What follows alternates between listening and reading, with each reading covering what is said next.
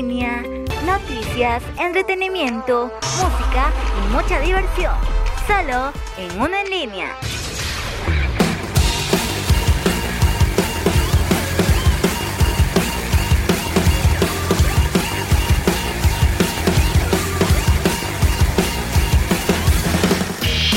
Sin pretextos, con Diego Vázquez.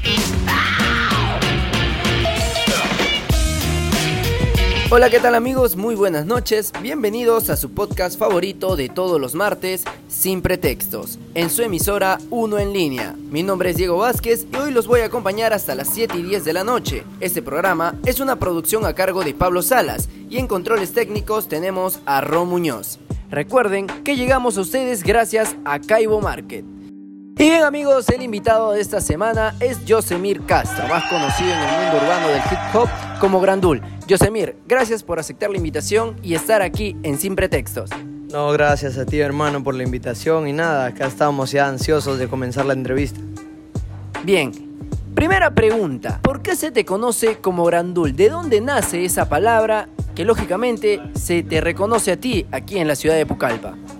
La palabra grandul nace obviamente el ingenio mío, pero como todo, todo nombre o, toda, o toda, todo seudónimo tiene su, su, origen, el mío nace simplemente de una chacota de, de niños buscando un nickname para un videojuego y de ahí nació Grandul y a raíz de ahí todos en el barrio, en secundaria, y a partir de ahí para adelante en mi vida me llamaron como Grandul. Dime, ¿desde hace cuánto ya estás metido en esto del hip hop? Primero como es, lógicamente escuchando y luego organizando. Eh, vengo escuchando hip hop eh, desde el 2012 eh, y organizando hace no mucho, cuatro años, tres años por ahí escuchando y siendo formando parte de la cultura hip hop como tal, como un activista que compone, rapea, educa y transmite hip hop eh, desde más o menos seis años, cinco años. Ahora hablemos de la organización Autómatas. ¿De dónde nace Autómatas y a qué se dedica? Ok, Autómatas nace desde la iniciativa de un amigo en común que tenemos con Pablo. Se dedicaba a lo que yo me dedico ahora, ¿no? que es la organización y la promotoría de eventos culturales. Entonces él nos incentiva a nosotros, que éramos en ese tiempo más jóvenes, eh, a montar nuestro propio proyecto. Eh, nosotros eh, nacemos ahí como organización, pero el nombre Autómatas nace desde el, el significado literal de la palabra que somos un simple autómatas eh, preprogramado a un sistema para obedecer y ser un fiel sirviente del sistema. Y nosotros eh, nos montamos bajo la filosofía de que nosotros tenemos que romper ese molde, romper ese chip, y es por eso que nace el nombre de la organización como tal. Dime, ahora vamos a entrar un poco más a los eventos que ya ha organizado Autómatas aquí en la ciudad de Pucallpa. ¿Cuáles han sido estos eventos de renombre que ha venido por parte de la organización? Ok, para nosotros todos nuestros eventos, absolutamente todos nuestros eventos, tienen una importancia y una relevancia para el medio en el cual estamos. Pero hablando en relevancia ya eh, más comercial, por así decirlo, hemos tenido presentaciones y eventos eh, de la mano con organizaciones importantes como la de Supremacía. Eh, también hemos eh, hecho la Gold Battle con Homo Sapiens Agallas. Hemos realizado también las clasificatorias para Rap Style, un evento que se va a hacer todavía en Lima. Hemos trabajado ya con, fuertemente con organizaciones de Lima importante que nos da esa cama, esa, esa esperanza de poder crecer, pero todavía no llega a, sonar lo suficiente como para que alguien eh, se la juegue por, por ese talento, ¿no? Claro que sí, y después de esta pausa vamos a entrar un poco más en detalle de cómo se llega a la organización y lógicamente estos contactos para poder realizar estos filtros en la ciudad de Pucallpa. Vamos a hacer una pausa y regresamos aquí en Sin Pretextos. Ya regresamos con Sin Pretextos. Si de precios bajos se trata, cuenta con Caibo Market, el lugar ideal para tu bolsillo. Ubícanos en Avenida San Fernando con Palmeras, Manantay. Estamos de vuelta con Sin Pretextos. Y bien amigos, regresamos aquí en Sin Pretextos en la entrevista a Yosemir Castro Grandul. Grandul, vamos de lleno ahora entrando al tema de las organizaciones y lo que implica una organización con un evento de renombre nacional y a la vez internacional. Eh, la pregunta se refiere a la relación que hay entre la organización internacional y nosotros. ¿Cómo se llega, claro, o sea, cómo se llega a poder tener estos contactos y sobre todo traer ese tipo de filtros para poder llegar a los eventos nacionales aquí a Pucallpa? En mi caso en particular, con el tema de supremacía, eh, nosotros conseguimos el contacto a través de la organización Tierra Colorada Crew, que fue quien nos presentó al organizador principal de supremacía llamado Trujamán. Eh, él eh, nos presentó a nosotros y mm, lo conocimos, ¿no? nos comunicamos y comenzamos a trabajar en conjunto.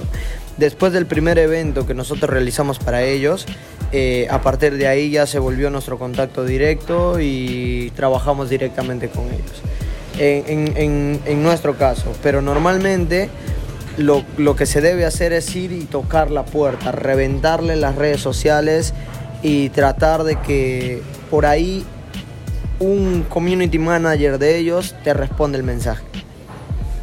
Que en realidad eso hasta ahora en tu experiencia, ¿ya te ha pasado o todavía sigues tocando alguna puerta para que se te abra? He tenido la, fortuna de poder conocer personalmente a, a, algunos artistas que vinieron a Pucallpa y conocerlos hizo que esas puertas se me abran mucho más rápido. Conocí a Steve, eh, campeón, tricampeón de bicampeón de, Red Bull, tricampeón, de Red Bull, eh, de acá de, Perú. Y él pues me presentó a, Israel Sued, que es el organizador de, sobredosis de freestyle. Eh, me presentó a, GCR, que es el líder eh, de la organización a la cual él también representa, ¿no?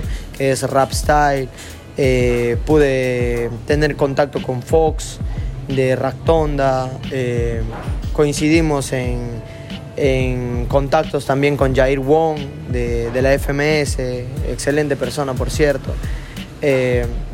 Y se me abrió mucho esta oportunidad de poder tener esos contactos directos que permiten que nosotros podamos montarnos ciertos proyectos.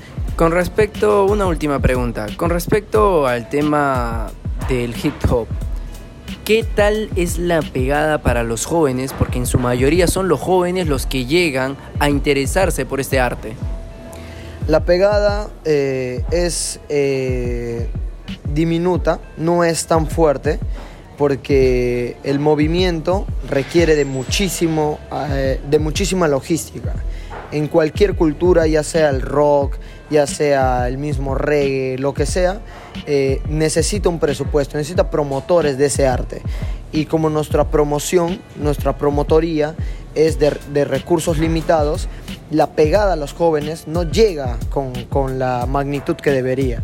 Pero la gente que conoce, los jóvenes que conocen, llegan a enamorarse de la cultura como tal y no solo del, movimiento de moda en general, sino de la cultura como tal y comienzan a, formar su imagen como eh, hip hopper. Alguien que tiene que representar los fundamentos de la cultura por encima de cualquier eh, deseo personal. Listo, Grandul, muchísimas gracias por haber aceptado esta entrevista. Ha sido muy grata tu participación. ¿Algunas últimas palabras que quieras dar antes de cerrar sin pretextos? Nada, agradecer a todo el equipo de producción, a Andreita, a Pablo, a, ti, a tu persona, ¿no? Por haber invitado a este humilde servidor, a este pequeño canal de, de entrevistas, podcast. Y nada, eh, mi mensaje final eh, para el público en general, un público que no, que no escucha hip hop, que no sabe de hip hop y que primera vez escucha la palabra hip hop, que siga las páginas de Autómatas Crew, de Barra School, que son una organización hermana que también se dedica a lo mismo, que siga las páginas principales y personales de, de, los raperos de acá y que se cultiven en base a esta cultura, porque lo que profesa esta cultura es la unión y la superación personal por encima de cualquier, eh, cualquier temor que tú puedas tener. Claro que sí, Grandul, muchas gracias. Y bien amigos, entonces de esta manera estamos cerrando este podcast en una nueva edición de Sin Pretextos. Conmigo será hasta la próxima semana, nos reencontramos el próximo martes a la misma hora en el mismo lugar, por su señal de uno en línea. Nos vemos, Diego Vázquez se despide, chao chao. Chao.